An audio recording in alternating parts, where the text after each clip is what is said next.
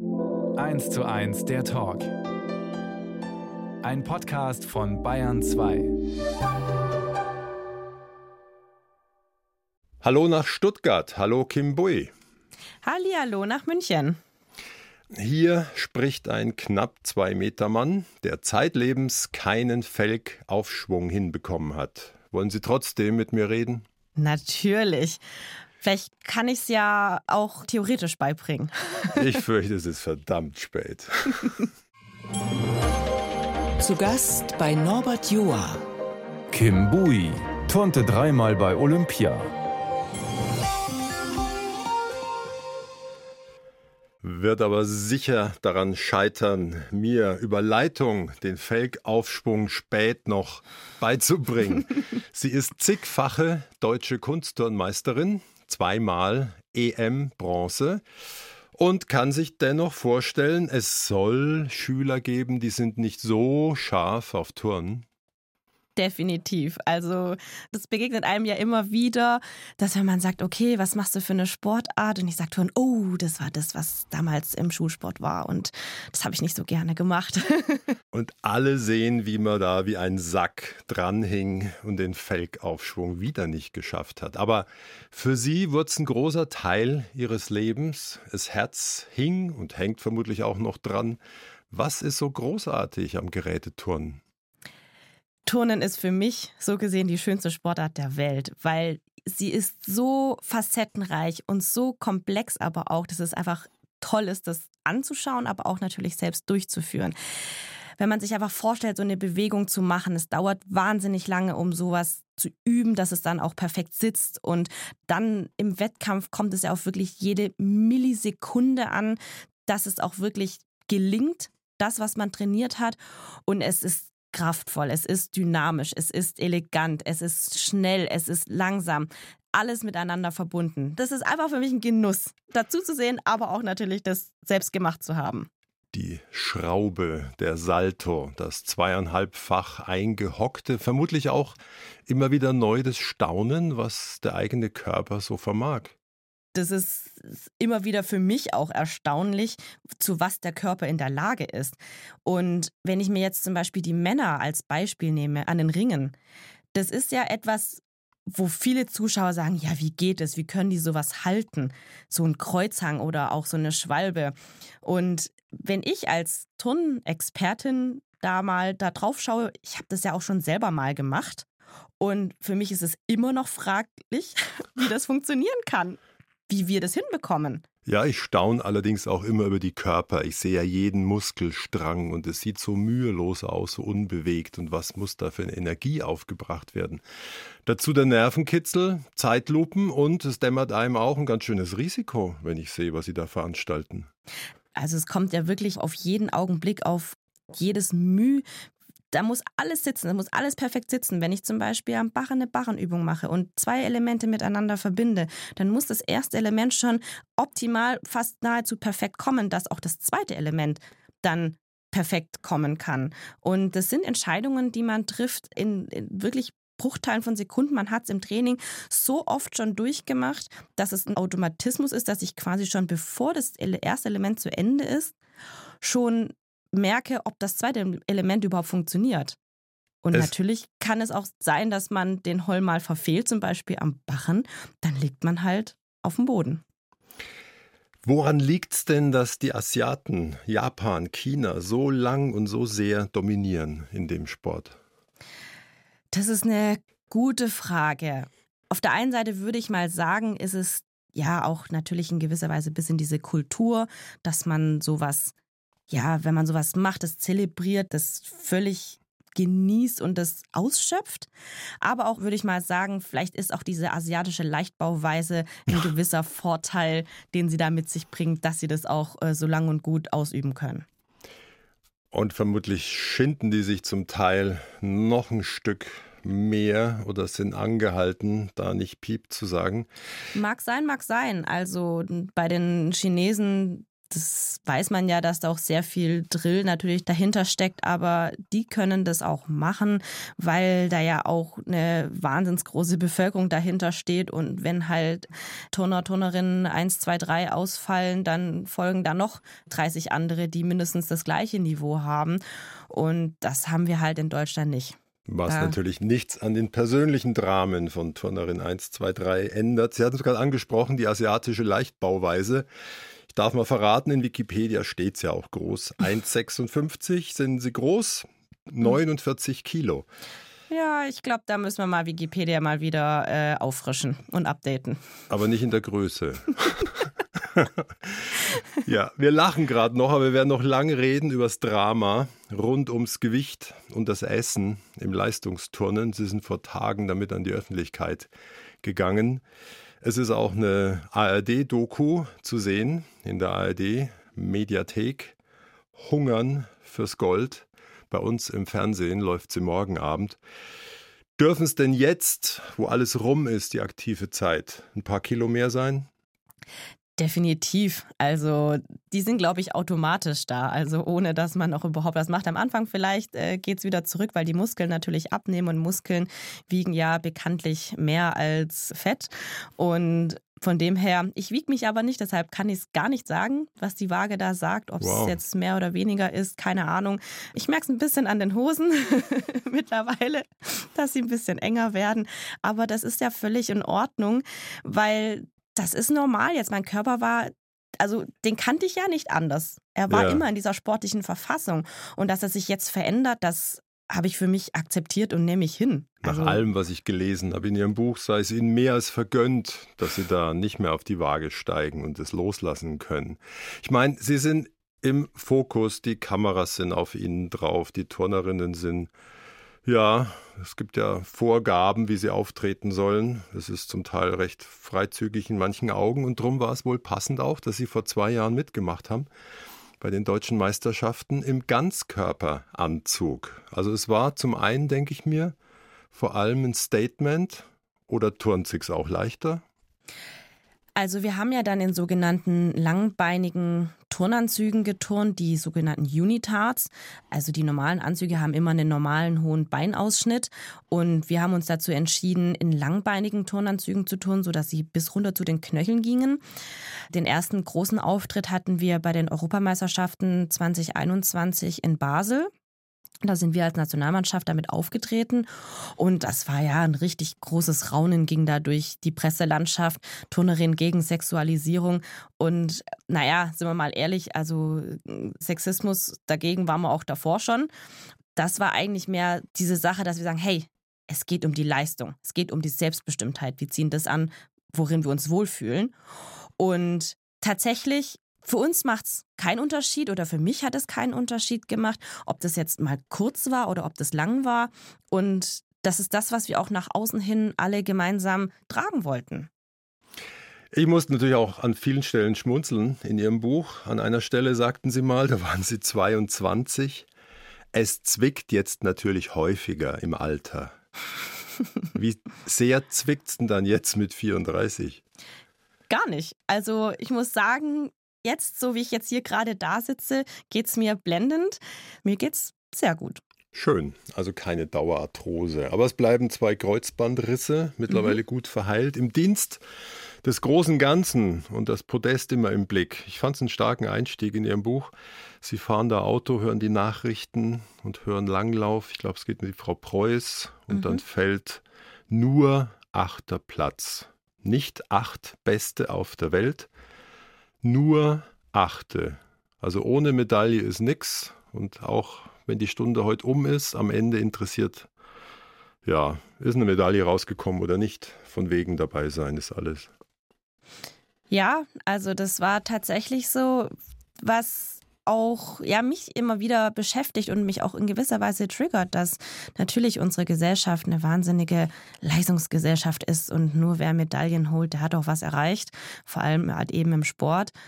Und ich bin ja eine der Sportlerinnen, die jetzt nicht immer vorne mit dabei war. Also ich habe klar, ich habe zwei EM-Bronzemedaillen, was wirklich sensationell ist.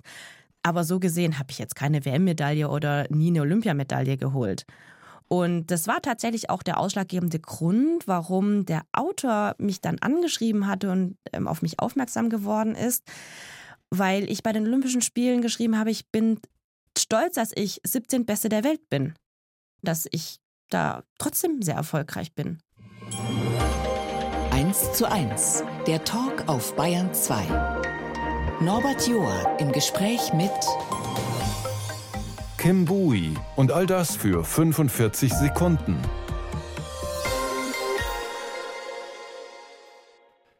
So lange, so kurz dauert ein Auftritt im Kunstturnen und ich bin mit Kim Bui verbunden in ihrer Heimatstadt Stuttgart. Haben Sie jemals überschlagen, wie viel tausendfach Sie Abläufe trainieren mussten für diese 45 Sekunden? Boah, also man muss erstmal sagen, 45 Sekunden war ja dann nur die Barrenübung. Also nicht der gesamte Wettkampf, sondern nur meine letzte, allerletzte Übung meiner Karriere. Und was die Anzahl der Wiederholungen angeht, boah, nee. Es waren bestimmt zigtausende Riesenfelgen am Bachen oder auch Kippen am Bachen und auch zigtausende Radwenden oder Flickflacks am Boden. Aber es wäre tatsächlich mal interessant, das mal so vielleicht zu überschlagen. Ich habe von Nowitzki mal gelesen, dass er 7000 Mal jeweils aus verschiedenen Winkeln den Einwurf geübt hat. Also es ist ein ja, üben, Schrägstrich, manchmal schinden. Wir reden zeitweise von fünf Stunden am Tag als Schülerin. Mhm. Täglich, jeden Tag fünf Stunden. Ja. also vor der Schule und nach der Schule. Also es waren Trainingszeiten von 7.15 Uhr morgens bis 9.15 Uhr, also quasi während den ersten zwei Schulstunden. Da wurden meistens so, sage ich jetzt mal, Nebenfächer reingelegt oder man musste die Fächer in einer Nachführstunde mittags nachholen. Und dann ging es in die Schule äh, nach der großen Pause, die dann, glaube ab 9.35 Uhr oder 9.40 Uhr war. Und dann war es Schule bis mittags und dann ab um 2 Uhr wenn keine Mittagsschule war, wieder von zwei bis fünf oder halb sechs dann Training. Und heute habe ich keine Lust, stand nicht auf dem Programm. Nee, nicht wirklich. also natürlich, ich meine, nicht jeder hat Lust. Ich weiß nicht, bei Ihnen ist es sicherlich auch so. Vielleicht haben Sie auch mal äh, gute und schlechte Tage. Vielleicht haben Sie mal weniger Lust zur wer Arbeit zu kommen. Nicht? Eben, wer hat sie nicht? Und genauso ging es mir natürlich als Sportlerin auch. Also das ist ja völlig Aber es hat keine normal. Folgen. Das Sie stimmt. sind ran. An Sprung, Schwebebalken, Stufenbarren, Boden. Gab es da ein Liebstes? Ja, tatsächlich. Also äh, Stufenbarren und Boden, die beiden Geräte habe ich doch irgendwie am liebsten trainiert, weil man da viel machen kann. Und es hat mir einfach besser gelegen als zum Beispiel der Balken. Das war jetzt eher so ein nicht so beliebtes Gerät bei mir. Ist auch haarig, wenn ich sehe, wie die Beine da wieder aufkommen nach einem Überschlag oder einem Rad. Es geht um wie viel Zentimeter? Zehn Zentimeter breit und fünf Meter lang. Und der Schmerz gehört zu alledem. Das habe ich auch gelernt aus Ihrem Buch. Zähne zusammenbeißen. Und stimmt das manchmal mit 1800 Milligramm Ibuprofen am Start? Mal mehr, mal weniger. Aber ich weiß, ich kann, also bei mir war das nicht die Regel, muss ich sagen. Ich habe dann nach meinen Kreuzbandrissen für mich beschlossen, dass ich da die Schmerzmittel weitestgehend oder wenn es nicht sein muss, immer weglasse, damit ich einfach auf meinen Körper hören kann. Und, und, bei allen Mühen und allem Schinden ist auch allen klar, Perfektion gibt es nicht. Ist nie zu erreichen eigentlich, oder? Das stimmt. Also wenn man da hinterher hechelt dieser Perfektion, dann endet das niemals. Also 10,0. Ja, bisschen was, was einfach schwierig ist, weil wir sind auch nur Menschen. Und Sie schreiben an einer Stelle, der Sündenfall, wenn man so will, begann in den 70er Jahren mit den Kinderkörpern von Olga Korbut und Nadja Komaneci. Ich hatte ganz vergessen, die war 14, 1,50 groß, wog 39 Kilo, gedrillt und geformt als Kind. Und ein Kind ist knetbar, will Anerkennung, will geliebt, gelobt werden. So traurig simpel. Ich glaube, da liegen auch viele Probleme, die wir heute irgendwo im Turnsport oder vielleicht auch in anderen Sportarten haben, dass es halt einfach so in so jungen Jahren man in so eine Abhängigkeit kommt, in so eine Abhängigkeit mit den Trainern und mit den Trainern verbringt man ja auch ja nahezu mehr Zeit als mit den eigenen Eltern. Das heißt, die sind einer der engsten Bezugspersonen und ähm, ja, dass sie dadurch auch eine gewisse Macht bekommen, die Trainer. Und man glaubt ihnen dann irgendwann alles, man glaubt ihnen, sie sind ja Vorbilder. Ja, sie streifen die Trainerin Tamara Koklova.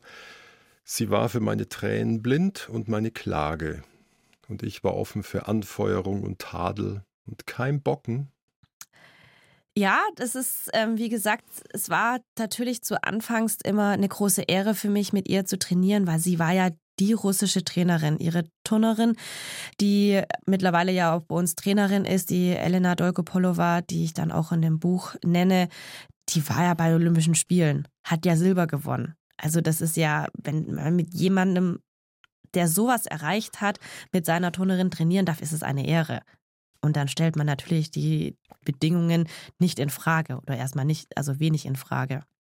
Ja, es ist auch ein Teufelskreis. Kommen wir nochmal zu den Kinderkörpern zurück. Die sind ja in der Lage zu Bewegungen, zu Federn.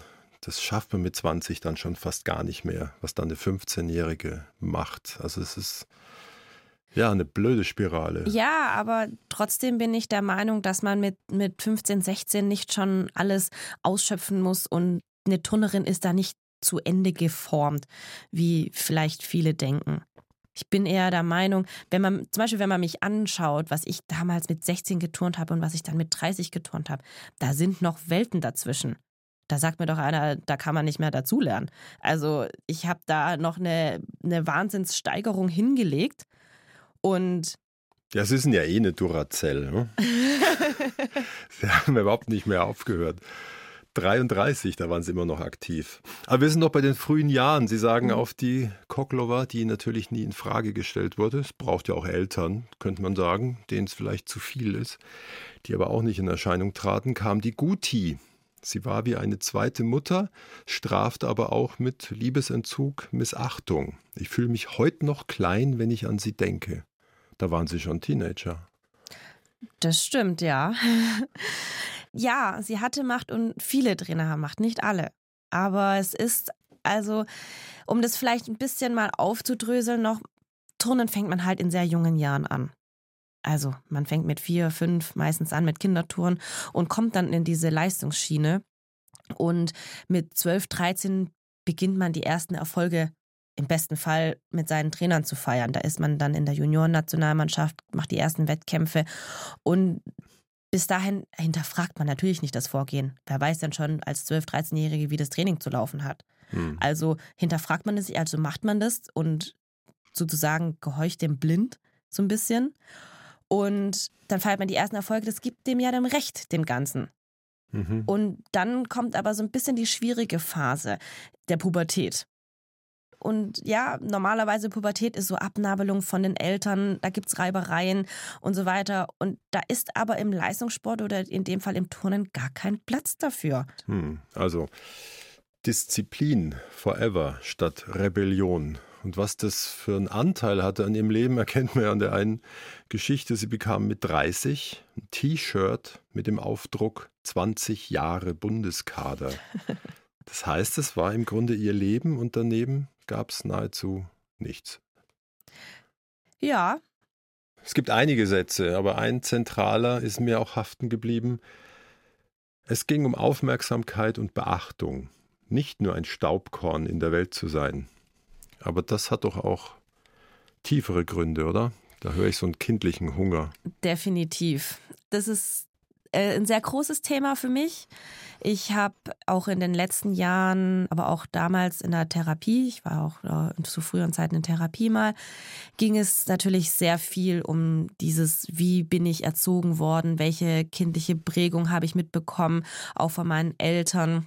Und ja, meine Eltern kommen aus der asiatischen Kultur und da habe ich wahnsinnig viel mitbekommen. Also ja. natürlich diese Perfektion, diese Disziplin, diesen Fleiß, aber auch dieses Gesicht wahren nach außen hin und keine Probleme nach außen hin zeigen. Da das reden wir nach ja. der nächsten Musik länger drüber. Die kommt von Taylor Swift, eine der größten Popstars. Die ist derselbe Jahrgang wie Sie, 89, hat ein ähnliches Drama mit dem Essen hinter sich. Sweet Nothing.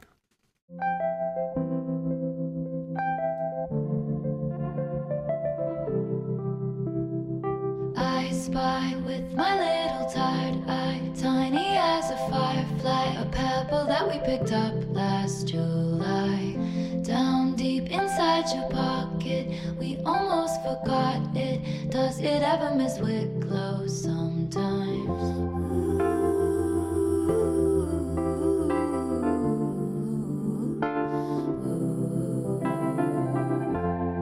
They said the end is coming. Everyone's up to something. I found myself around and onto your sweet nothings. Outside they push and shoving. You're in the kitchen humming.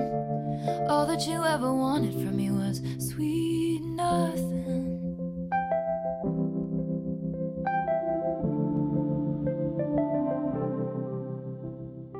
Bayern 2, 1 zu 1 der Talk. Und ich bin verbunden in Stuttgart mit der Kunstturnerin Kim Bui, zigfache deutsche Meisterin, zweimal EM-Bronze, geboren im Januar 1989 in Tübingen. Die Eltern Vietnamesen, der Vater vietnamesische Wurzeln, in Laos hat er gelebt.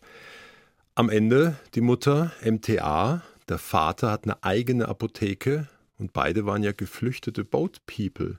Es ist ja ein unglaublicher Aufstieg. Wahnsinn. Wahnsinn, Wahnsinn, was meine Eltern durchgemacht haben und wo sie heute stehen. Das muss ich mir auch immer wieder vor Augen halten. Sie sind damals mit nichts als ihren Klamotten, die sie an ihrem Leib getragen haben, nach Deutschland gekommen und haben sich hier eine ganze Existenz aufgebaut, haben die Sprache gelernt, haben einen Schulabschluss gemacht, haben studiert, haben eine Ausbildung gemacht und uns geht's heute gut. So gut, dass es für mich, muss ich immer wieder vorstellen, dass es keine Selbstverständlichkeit ist. Es gibt ja noch einen jüngeren Bruder und die Eltern leben in Eningen am Rande Stuttgarts, ist ihre Heimat. Und doch schildern sie in der Biografie ziemlich ausführlich an der Stelle ein Gespräch mit einem türkischen Taxifahrer. Der will mehrfach wissen, woher kommst du wirklich? Das ist schon ein bisschen die Lebensbegleiterfrage, die ätzende. Ja, das ist immer wieder interessant, wenn Leute mich fragen, woher kommst du? Und dann sage ich halt, ich komme aus Stuttgart. Nein, nein, nein, wo kommst du wirklich her?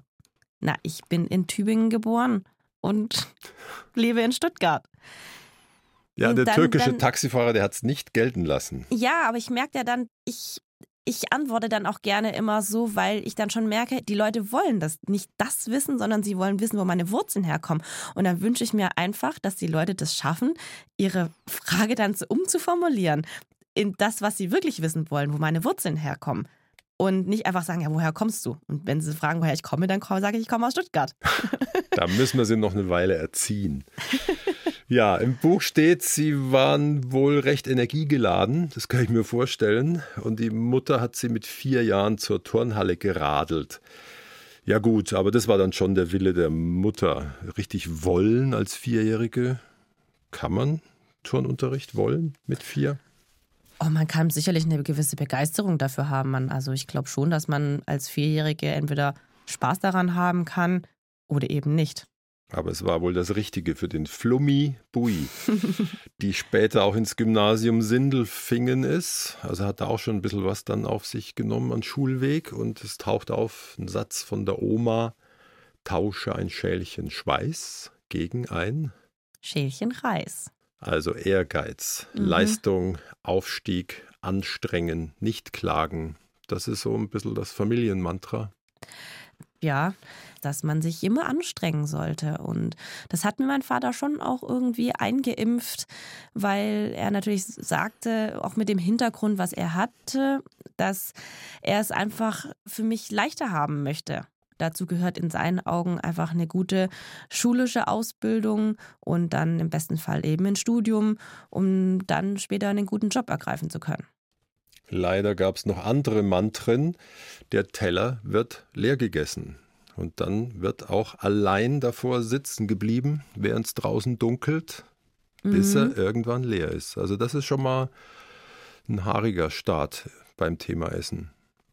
Ja, das stimmt. Ich erinnere mich damals noch an die Szene, dass ich da echt alleine saß und irgendwie aufessen musste. Hm, Da kommen wir später noch dazu, Mhm. dass das vielleicht auch keine gute Idee war. Ab und an der Rohrstock, aber umarmen, küssen, kuscheln gar nicht. Wenig bis gar nicht. Aber Sie Also- haben es drumrum gesehen bei den schwäbischen Mamas, die ihre Töchter abgegeben Genau, haben. genau. Also da gab es auf jeden Fall zwei Szenen, die mir noch sehr geblieben sind. Die eine war immer in der Turnhalle, wenn Mütter oder Väter ihre Töchter da zum Training gebracht haben oder auch wieder abgeholt haben. Gab es immer einen Abschiedskuss oder einen Begrüßungskuss, entweder auf die Wange oder auf den Mund. Und ich habe das immer beobachtet und dachte mir immer so, ah, irgendwie, warum habe ich das nicht? Warum Hm. kriege ich das nicht? Das sind alles Dinge, Aber es fragt man dann auch nicht. Nee, in dem Moment nicht als Kind. Ich weiß aber heute, dass es für mich irgendwie immer seltsam war. Hm. Ist auch seltsam, dass Kultur hin oder her, dass es nicht in einem drin wohnt, eine fünf, sieben, achtjährige nochmal in den Arm zu nehmen. Ja, vielleicht in Arm schon oder so, aber das sind so, so Momente, man sieht ja auch so gut wie keine Asiaten auf der Straße sich äh, wild küssen oder so. Das gibt's ja auch nicht. Also, das ist schon, muss ich sagen, kulturell bedingt. Und die zweite Szene, die noch war, damals war ich bei meiner Trainerin zu Hause, habe bei denen übernachtet, weil es dann einfach mit dem Fahren besser ging.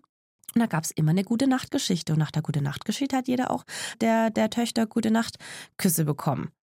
Und da habe ich irgendwann gedacht, gehabt, oh, das will ich auch. Weil das es bei mir auch nicht zu Hause gab. Mist.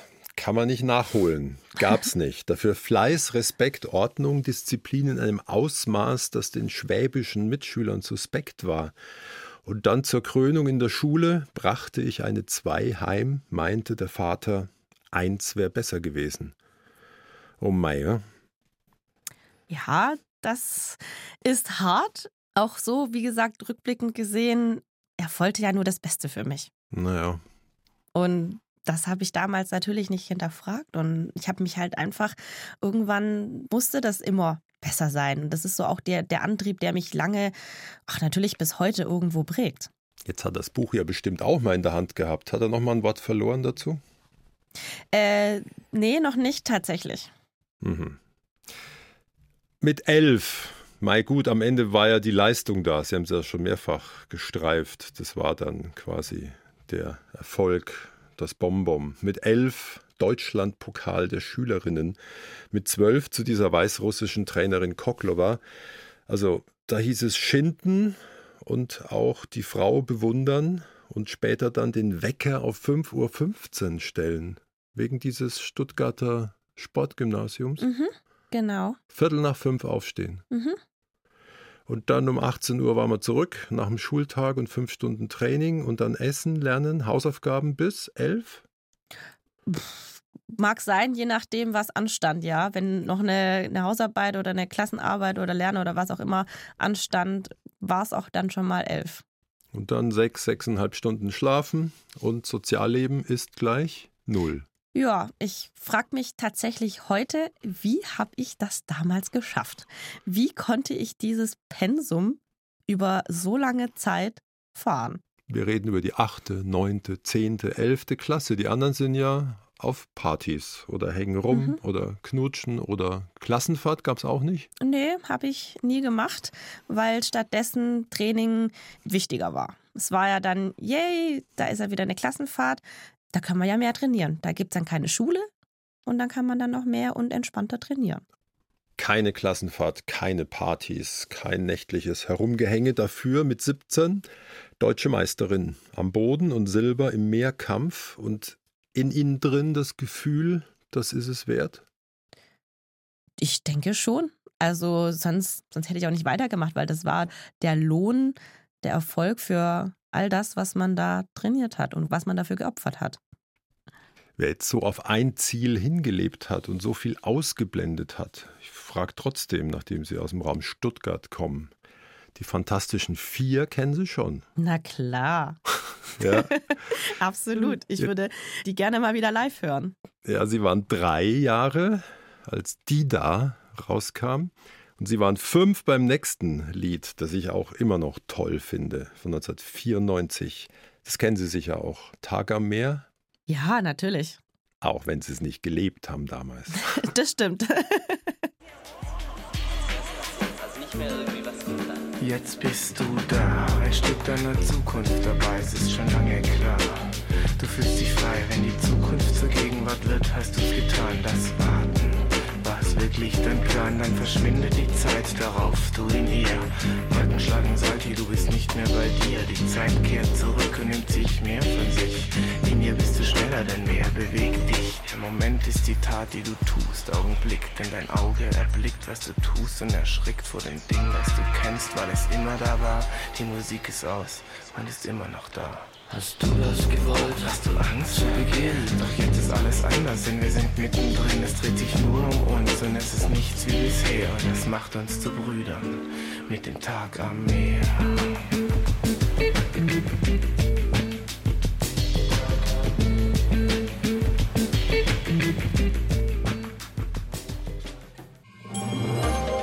Zu Gast bei Norbert Joa. Kim Bui turnte dreimal bei Olympia. Und hat jüngst in ihrem Buch 45 Sekunden offengelegt, welchen Preis sie dafür auch zahlte seit Kindertagen. Früh hieß es ja vor dem Kunstturntraining alle auf die Waage. Und irgendwann fiel der Satz, du bist zu fett. Also der schneidet ja so schon wie ein Messer, wie dann erst vor allen anderen Mädchen in der Turnhalle. Ja, es fiel nicht direkt der Satz, du bist zu fett, sondern erstmal, ja, schau mal, dass du ein bisschen abnimmst. Schau mal auf dein Gewicht. Es fiel dann einmal, es fiel dann zweimal. Und irgendwann, wenn es einem dann doch irgendwie schwerfällt im Training, dann bekommt man tatsächlich das Gefühl, dass man zu schwer ist, zu fett ist. Sie sagen, die Waage stand da wie eine Guillotine. Mhm. Ja, wir wurden da so oft gewogen. Und dann hieß es, ja, schau mal, dass du vielleicht ein, zwei Kilo abnimmst. Dann würde dir das eine oder andere leichter fallen. Wie und wann kam sie denn auf die Idee, Hauptsache das Essen kommt schnell wieder raus? Naja, zu Beginn habe ich schon versucht abzunehmen.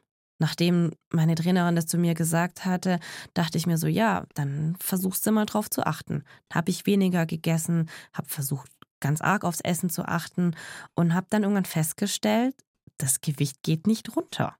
Es wird nicht weniger. Und galt denn daheim noch dieses Teller muss leer sein? Kann ich mich jetzt ehrlich gesagt nicht mehr so genau daran erinnern.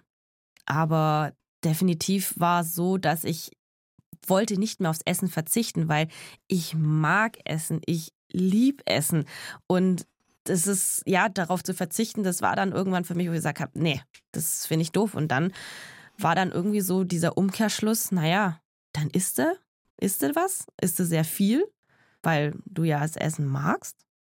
Und dann war eben dieses Schuldgefühl zu sagen, aber jetzt habe ich so viel gegessen, dann muss es ja wieder raus. Und so begann der Teufelskreis. Wir gehen jetzt nicht ins Detail, es kann sich jeder vorstellen, wie schwer das ist anfangs, dass das alles wieder rauskommt und irgendwann eine ganz perfide Routine.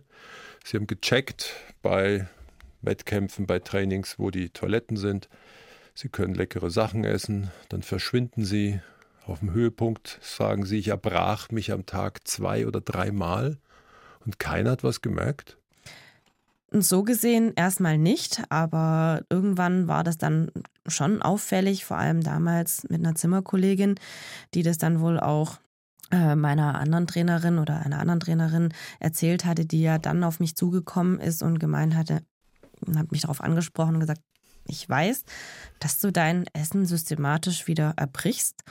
Und damit hast du eine Essstörung und ich möchte, dass du den Leistungssport gesund machst und hol dir bitte professionelle Hilfe. Es gab davor aber auch Trainerinnen, die geschwiegen haben oder sagten, na also geht doch mit dem Gewicht. Ja, das stimmt. Also am Anfang ist es ja auch immer so trügerisch bei so einer Essstörung, dass ein, ja, sage ich jetzt mal, ein positiver Effekt zu sehen und zu spüren ist dass man leichter ist, dass man schlanker wird, dass es einem leichter fällt. Und da gab es dafür auch Komplimente.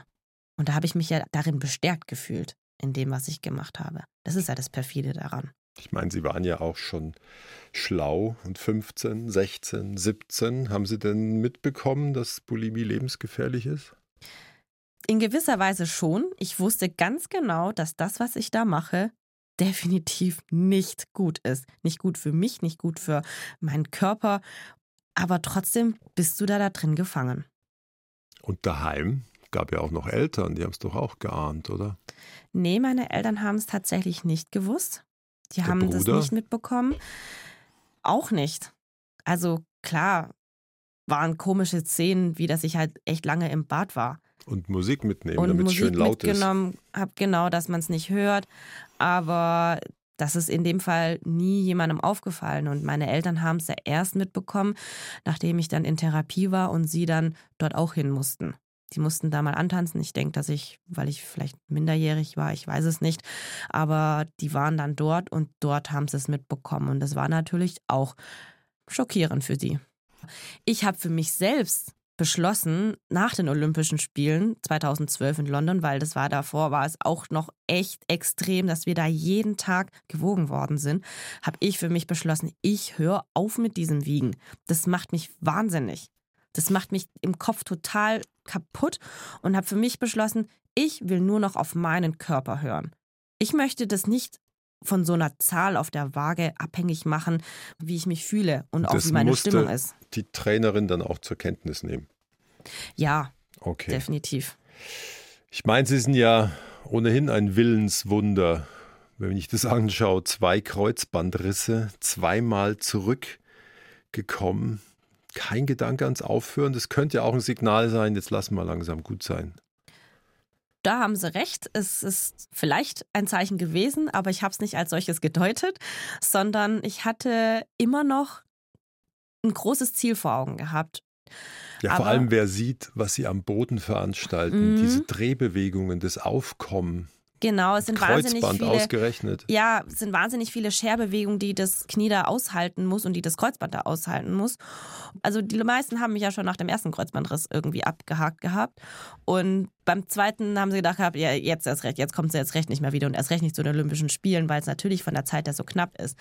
Aber das hat mich dann schon auch ein bisschen angespornt natürlich, zu zeigen, ja, hey, also es geht, es funktioniert. Und ich habe eine Schlagzeile hier noch nach Rio und der WM und der EM. Turn-Oma Bui überrascht. Vierter und fünfter Platz. Ja, ist natürlich irre eigentlich, aber mit 27, die anderen sind reihenweise zehn Jahre jünger, oder? Mhm. Ja, ich war immer die Älteste in der Mannschaft und so ein bisschen manchmal die Mutti der Nation. Aber ja, habe mich schon auch immer in gewisser Weise verantwortlich für, für alle gefühlt, dadurch, dass ich einfach die Dienstälteste im Team war. Für die Küken. Ja, und mehr als eine Randnotiz, das fand ich auch gruselig. Sie schreiben, der Begleiter durch die Handyjahre. Sexismus auch auf Instagram, auf dem Handy schicken zig nackte Männer Fotos von sich. Das schreiben sie so beiläufig, das ist Alltag. Ja, das kommt vor. Ja, also es Mann, oh Mann. kommt immer mal wieder, dass man sein Handy öffnet und sich nichts dabei denkt bei irgendeiner Nachricht. Und dann kommt so ein Dickpick entgegen. Das führen wir jetzt nicht aus. Nee, brauchen wir auch nicht weiter. Eine Stunde, zwei Menschen im Gespräch auf Bayern 2. Norbert Joa trifft Kim Bui, Masterarbeit über Krebsimmuntherapie. Die ist mit mir verbunden via Leitung in Stuttgart und die Arbeit hat sie im Herbst 2021 abgegeben. Zwölf Jahre nach Studienbeginn hat sich alles ein bisschen durchs Kunstturnen verzögert. Ne? Ja, ganz ein bisschen. Ist aber auch ein Haufen Holz. Also in der aktiven Zeit in der Woche 30 Stunden Training, 30 Stunden Uni. Das Ganze selber organisiert, ohne Sportverband oder Bundeswehr im Rücken.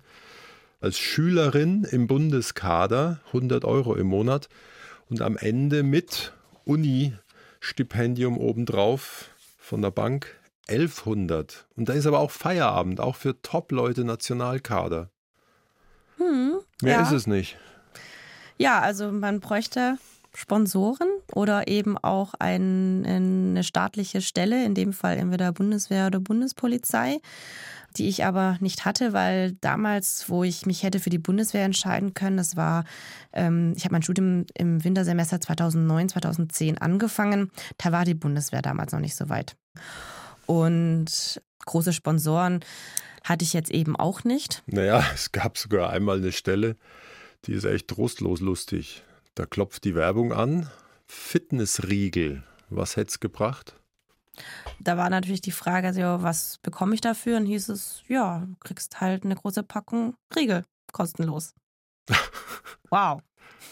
Sie können sich ein paar mit nach Hause nehmen. Ja, es ist halt schon schwierig, wenn Firmen sich irgendwie mit Olympiateilnehmer brüsten wollen, aber nichts dafür was zahlen wollen. Ja, Sie sagen ja auch, Sie wollen es den anderen nicht wegnehmen und neiden es jetzt auch nicht groß, aber wenn Sie einfach sehen, Messi, Ronaldo, da sprechen wir über 100 Millionen im Jahr, überhaupt die Dampfwalze Fußball, von der Sie sprechen, die alles platt macht. Das ist schon bitter. Es sind so viele Sportarten stark und spannend und auch spektakulär. Oder auch gerade das Kunstturnen. Natürlich. Also dieser Vergleich hinkt natürlich so ein bisschen, wenn man jetzt irgendwie Turnen mit Fußball vergleicht. Das ist ganz klar. Aber am Ende geht es um die Wertschätzung, um die Wertschätzung der Leistung eines Sportlers, einer Sportlerin. Und wie dann die aktive Zeit so langsam sich neigte, sogar eine Kim Bui hat den Zenit irgendwann und sei es mit 33. Sie sind spät ausgezogen, mit 31.